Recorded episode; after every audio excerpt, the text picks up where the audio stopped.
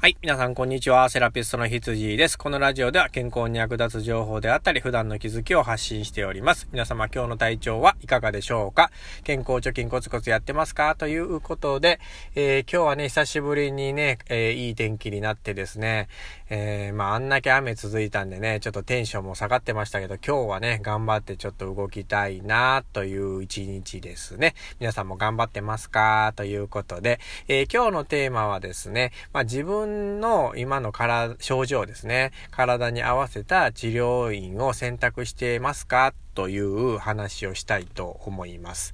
これはですね、今、あの、整形外科があったりだとか、えー、鍼灸院さん、接骨院さん、マッサージ院さん、整体院さん、様々な治療院が今、あの、溢れ返ってますよね。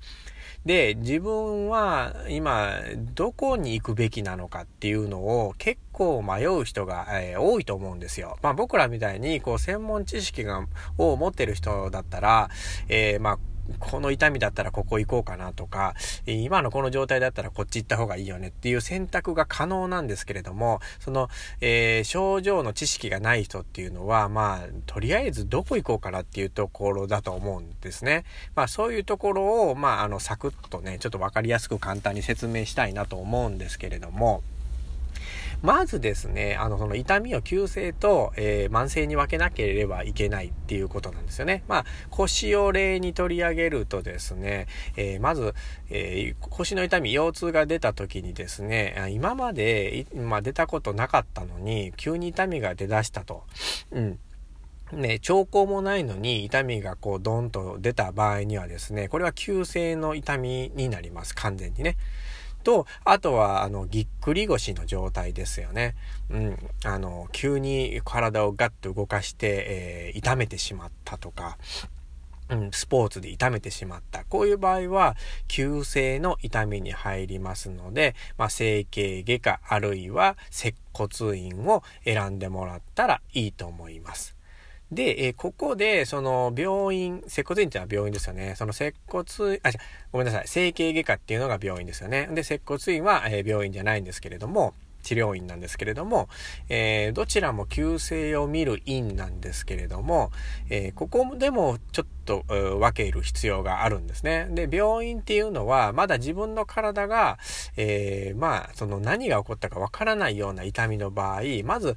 調べてもらわないといけないっていうことが言えるんですね。だから画像診断をしてもらってですね、まあ、その後に治療を決めるという、これが一番いい選び方ですよね。だから自分の体が今まで悪くなってないのに急に出てきたっていう人は整形外科を選んでもらう方がいいと思います。で、一度今までにその整形外科で見てもらって骨の状態とか筋肉の状態が分かってて、またさらに繰り返してしまった人っていうのは、えー、接骨院を選択されたら、えー、いいと思います。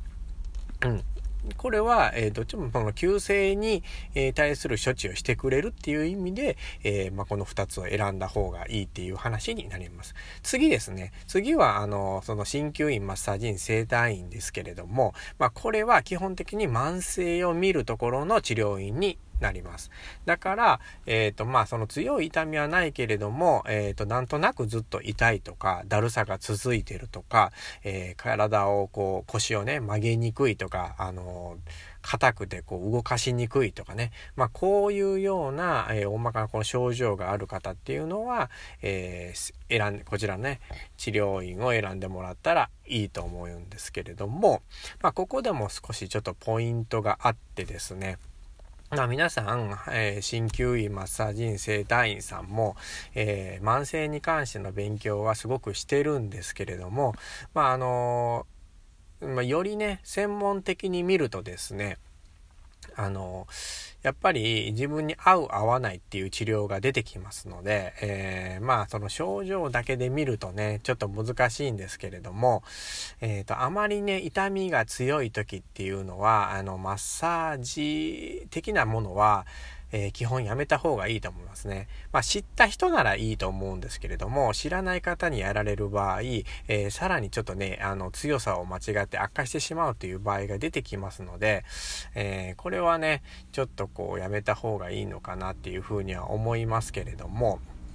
まあその刺激量っていうのを間違えなければ、えー、まあどこの院に行かれても、あの基本大丈夫だとは思うので、自分の信頼できる先生がいるっていうんであれば、えっ、ー、とまあどこを選んでもいいと思います。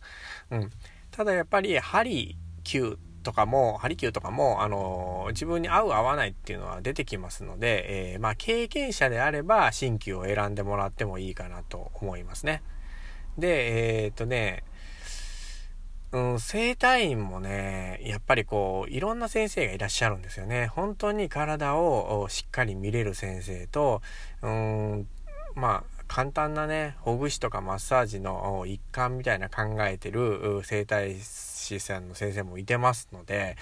えー、っと、まあ、ここはね、まあ、評判とか、あの、その誰か知り合いがいてよかったよとかっていう話にはなってくると思うんですけれども、まあ、一度行ってみて、えー、まあ、ちょっと自分の体と合わないな、症状と合わないなと思ったら、あの、すぐやめてもらった方がいいと思いますね。